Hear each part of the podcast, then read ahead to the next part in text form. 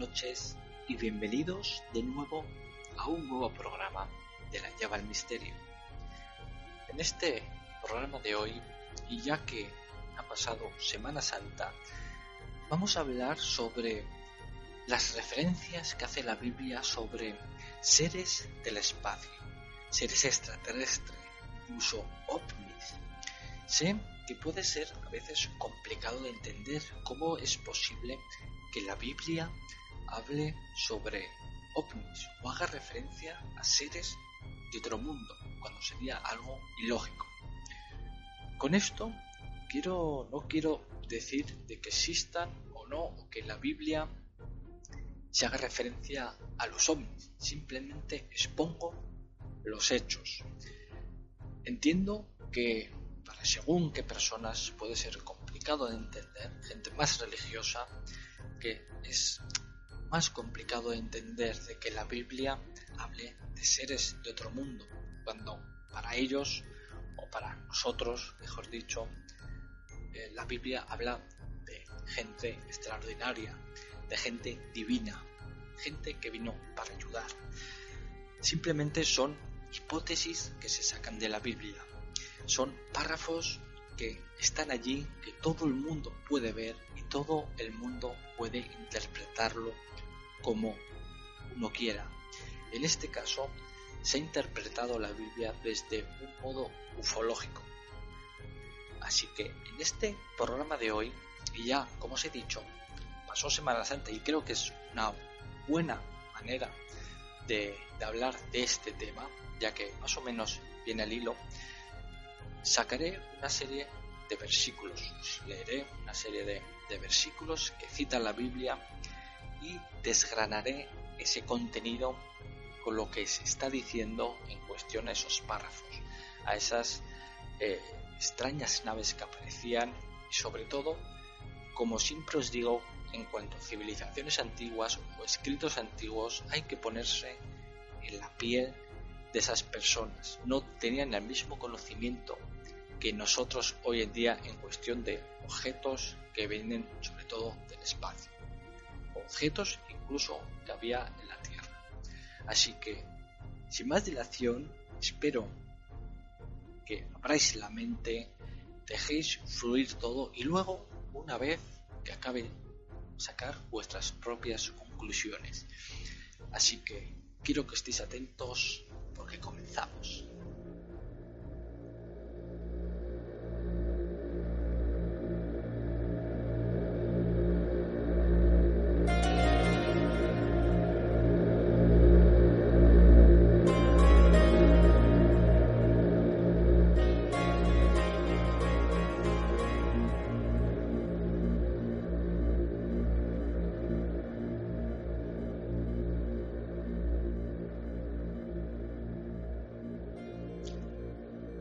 Si en la actualidad y también en la historia siempre han aparecido objetos voladores no identificados, la Biblia no podía estar excluida de esta realidad, aceptada por pocos y no, y no conocida o rechazada por la gran mayoría de personas.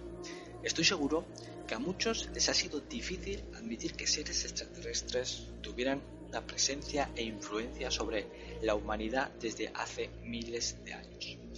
Aceptar esto supondría superar nuestras ideas concebidas e inculcadas desde hace muchos años atrás. Y os voy a exponer los hechos. A lo largo de los años, la Iglesia no le dio a la Biblia una interpretación lo suficientemente coherente y concisa, entrando siempre confusiones y dando explicaciones fantasiosas, que estoy seguro que no convencen a la mayoría. A pesar de todo esto, se sigue en la persistencia en que es lo correcto, y lo que toda buena persona debe seguir a ciegas, sin hacer reproches ni preguntas, porque si dudas está mal. Que las personas duden es malo para los eclesiásticos.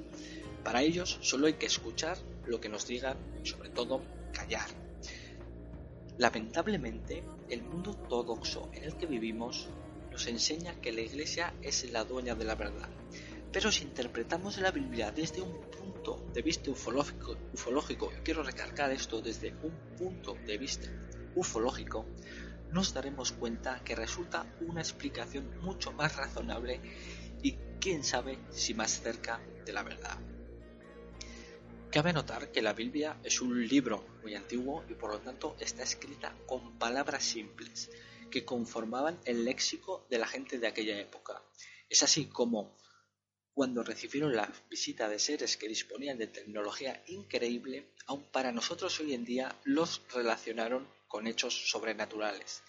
Esta dura impresión no les hizo pensar otra cosa que aquellos visitantes eran dioses o ángeles de los cielos. Es así como para describir la presencia de un ovni, como os he dicho muchas veces, utilizaban las palabras torbellino, carro de fuego, nube, rueda llameante o simplemente como una divinidad. Vamos a irnos ya a desgranar esos párrafos y nos vamos al Génesis 12, más concretamente al 1 barra 3 que todos podéis ver. Y dice lo siguiente, dijo Yahvé a Abraham, vete de tu tierra y de tu patria y de la casa de tu padre, a la tierra que yo te mostraré, de ti haré una nación grande y te bendeciré. Pues bien, de aquí esto se cumpliría siglos después. La nación judía crecería hasta estar formada por 600.000 personas. Todos ellos se, eh, se, trasladaron por el desierto en el llamado Éxodo. Aquí se ve cómo empezó el proceso, el cual estuvo muy bien planificado por los visitantes del espacio. Nos vamos al Éxodo 24, 15 barra 18. Dice lo siguiente. Subió Moisés al monte y la nube cubrió el monte. La gloria de Yahvé reposó sobre el monte Sinaí y la nube lo cubrió por seis días. Al séptimo día llamó Yahvé a Moisés de en medio de la nube. La gloria de Yahvé aparecía a la vista de los hijos de Israel como fuego devorador sobre la cumbre del monte. Moisés entró en la nube y subió al monte. Y permaneció Moisés en el monte cuarenta días y cuarenta noches. Pues bien, en este párrafo se puede interpretar fácilmente cómo la nave espacial en la cual viajaba Yahvé desciende sobre el monte Sinaí con una intensa luminosidad. Moisés es invitado a subir a la nave, como hemos podido leer anteriormente, en la cual fue transportado a una parte más alta del monte pertenece allí durante 40 días y 40 noches. Queda claro que Moisés fue un contacto de, cuarto tipo, ya que ingresa en la nave. En la cuestión de abducciones hay una serie de grados o tipos, dijéramos así. Pues Moisés en este caso entró en, en un contacto de cuarto tipo, que es cuando una persona está dentro de la nave o es ingresada dentro de la nave. Seguimos porque nos vamos al Génesis 6, 1 para 4, que dice lo siguiente. Cuando los hombres comenzaron a multiplicarse sobre la tierra y les nacieron hijas y vieron los hijos de Dios que las hijas de los hombres eran hermosas, tomaron de entre todas ellas por mujeres las que les agradaron. Entonces dijo Yahvé, no permanecerá para siempre mi espíritu en el hombre a causa de su delito. No es más que carne y serán sus días. 120 años. Desgranamos esto y vemos que en aquellos días había gigantes en la tierra y también después, cuando los hijos de Dios se llegaron a las hijas de los hombres y ellas les dieron a esos hijos. Estos son los héroes, los varones famosos de la antigüedad. Vemos como en el pasado algunas mujeres fueron contactadas, fueron, eh, tuvieron un contacto íntimo, dijéramos así, pues de estas uniones surgieron los grandes gigantes llamados Nefelí. Cabe notar que en cuestión de los gigantes eh, se descubrieron esqueletos humanos de 2,5 metros y, y de hasta 4 metros de altura. Es algo que es cierto, que está allí. todos los podéis observar que han existido esta serie de gigantes o una pequeña mayoría. Pues bien, después de esto, de los gigantes llamados nefelines, cuya madre era terrestre y padre extraterrestre, los seres del espacio, tal como vemos también en la Biblia, nos lo demuestra. Siguieron fusionando genes extraterrestres con genes terrestres, aun después de nuestra creación.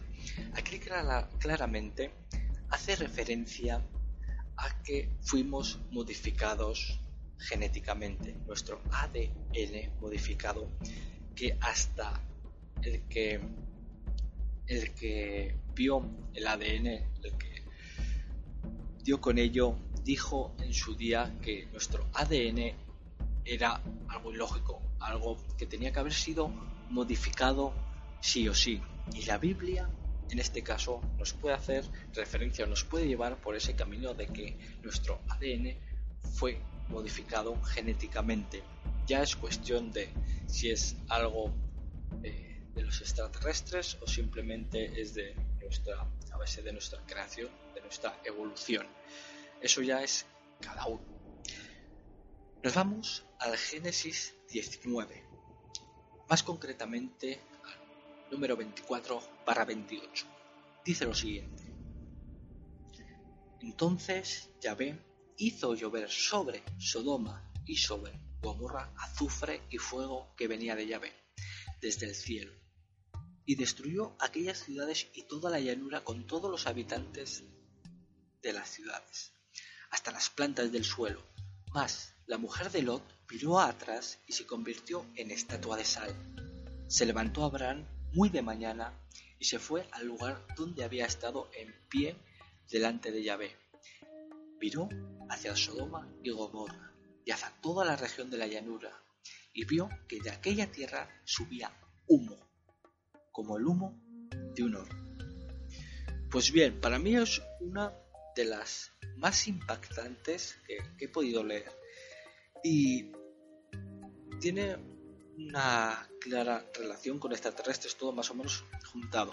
Y dice lo siguiente, por ejemplo, el mensaje, el mencionado del pasaje bíblico sobre azufre y fuego son las palabras más simples con las que aquella gente de la antigüedad podía describir el uso de un tipo de arma nuclear, la cual fue lanzada desde la nave de llave que estaba en los cielos de ambas ciudades. Si no, yo os hago otra pregunta. ¿Qué otra cosa podría causar la muerte tan repentina de personas y plantas? Pues bien, lo que sucedió a la esposa de Lot sería que, la, que le llegó a alcanzar la fuerza de expansión del arma esa nuclear o algún tipo de radiación, ya que ella era la que estaba en último lugar. Al llegar Abraham a la zona de impacto, al día siguiente encuentra una humareda.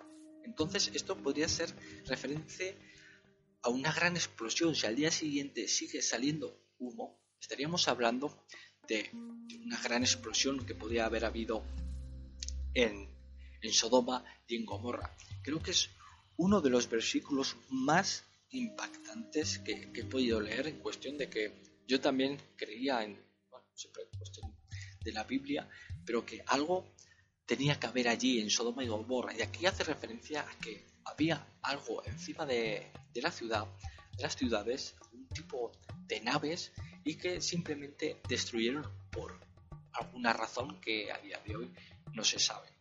Pero claro que al día siguiente siguiera estando eh, con humo, con humareda, hace referencia a que es algún tipo de explosión como conocemos hoy en día. Sin más, eh, estos son una serie de, de versículos, dijéramos así, de párrafos que la, que comenta la Biblia, hay bastantes más. Eh, me gustaría que os pasaréis por eh, mi página web de la misterio.com donde hablo, tengo dos artículos referentes a eh, los ovnis en la Biblia. Tengo la parte 1 y la parte 2. La parte 2 es mucho más complicada de, de explicar, creo que es mejor a la hora de leerla. Os voy a citar un par de ellas para que veáis que aún así eh, se van diciendo sobre los ovnis, sobre que siguen habiendo apariciones. Por ejemplo, en este caso es el profeta Ezequiel que hace referencia a que aterrizó en una nave. O sea, que vio aterrizar una nave, perdón. Por ejemplo, uno de esos 28 versículos que dice Ezequiel, el profeta Ezequiel, por ejemplo, el número 4, dice lo siguiente. Miré y vi cómo venía del norte un torbellino, una gran nube y un fuego que se resolvía dentro de sí mismo. Alrededor de ello había un resplandor y en su centro algo semejante a un metal brillante que salía del medio del fuego. Pues bien, aquí podremos analizar en este versículo número 4, resulta una extraordinaria descripción que hace el profeta Ezequiel de una nave girando sobre sí misma. Menciona claramente que se revolvía dentro de sí misma. Da detalle además del intenso resplandor que emitía el artefacto, así como también hace mención del material que estaba hecha la nave. Menciona sobre un metal brillante que lograba verse en medio del resplandor. Os voy a citar otra como es el el versículo 24, que dice lo siguiente. Oía el ruido de las alas como ruido de río caudaloso, con voz del Todopoderoso, cuando marchaban como estruendo de campamento. Cuando se detenían, plegaban las alas. Pues bien, este versículo 24, en cuanto al ruido que se oye cuando las alas se ponen en movimiento, corresponde al zumbido que produce la maquinaria existente en la nave cuando se pone en movimiento. Y es normal que deje de producir ruido y cese de moverse en el instante mismo en que el aparato se detiene. Como hemos podido ver, escuchar en esta ocasión, la Biblia nos muestra que hubo seres provenientes del espacio. Puede ser algo tan descabellado que es difícil de comprender. Pero en estos casos, civilizaciones antiguas describen lo que ven, a lo que ellos tienen referencia. Si hacemos caso a antiguas civilizaciones y también hacemos caso a la Biblia, vemos que tiene una conexión bastante fuerte, una conexión extraordinaria. Sin más, os lo dejo en vuestras manos que sigáis investigando y como os he dicho, pasáis por llevalmisterio.com donde tenéis eh, los dos posts, tanto la parte 1 y la parte 2. En la parte 2 les pongo los 28 versículos que dice el, profeta Ezequiel y que hace referencia a que vio una nave y además la vio aterrizar. Creo que es, si os gusta mucho este tema, es, para vosotros será un, aliciente, dijéramos así. Así que sin más, y nos vamos a ir ahora a las últimas noticias de estas semanas. Así que vamos a ir.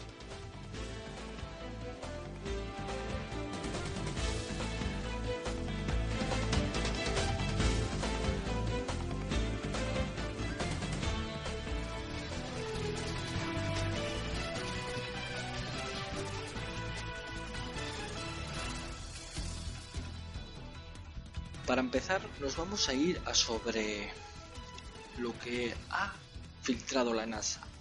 La NASA ha filtrado imágenes de la atmósfera de Marte.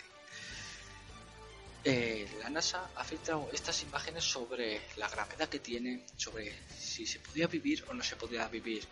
A referencia de, de otros comunicados que suele hacer la NASA en referencia a Marte, yo he seguido mucho esta cuestión y siempre va por un lado y después por el otro. Para que tengáis una idea, la NASA en su día dijo que la, que la atmósfera de Marte era muy débil, que no, no podía existir la vida. Y yo comenté, muchas veces he comentado de cómo es posible que digas, o que digan, en este caso la NASA, de que no se puede vivir allí y se mande una serie de, de gente, de personas para colonizar Marte, para estar allí durante un periodo largo, supongo que hasta que se mueran o hasta que se vea que se puede volver. Pero la, cuestión es esa, y ahora la NASA hace referencia a que sí que se podría vivir, o sea, hay una gravedad suficientemente buena, más o menos muy parecida a la Tierra, donde se podría vivir. Entonces, si tenemos una gravedad parecida a la Tierra, entonces la atmósfera es igual o algo mínima que, que la atmósfera que tenemos aquí en la Tierra, la misma casi densidad. Entonces es algo ilógico que la NASA va por un lado después por el otro. Confunde a la gente. Pero bueno, lo dejaremos allí y seguiremos investigando sobre estas, esta información que hace la NASA y sobre todo seguiré diciendo sobre estas últimas noticias que van saliendo. Por otro lado, tenemos dos curiosos robots que han salido eh, recientemente. Tenemos el, el, caso de Sofía y tenemos el caso de un robot que, que Microsoft eh, sacó. Ambos, dos, tanto Sofía como Microsoft, se volvieron así, dijéramos, eh, maleducados, incoherentes, con, unas, con unos ideales bastante extraños eh, por ejemplo, Sofía llegó a decir que aniquilaría a la humanidad. O sea, le gustaría tener una familia, hijos, un trabajo, estar en casa. Y a la pregunta que hacían referente sobre qué le parecían los humanos y si no, y si no estuvieran, qué le parecería, a ella, ella comentó, en este caso Sofía, que le vendría bien que ella misma exterminaría a los humanos. En cuestión del robot que Microsoft creó y luego sacrificó, simplemente eh, lo metieron por Twitter, ¿vale? Le hicieron un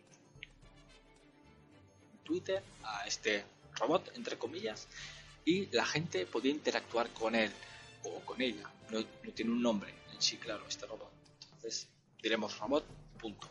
La cuestión es que le mandaban tweet y al principio era muy amable, pero a la vez que iba cogiendo confianza empezó a decir que Hilder era una buena persona, que, todo el mundo tendría que estar muerta, o sea, una serie de incoherencias, tenía mucho racismo,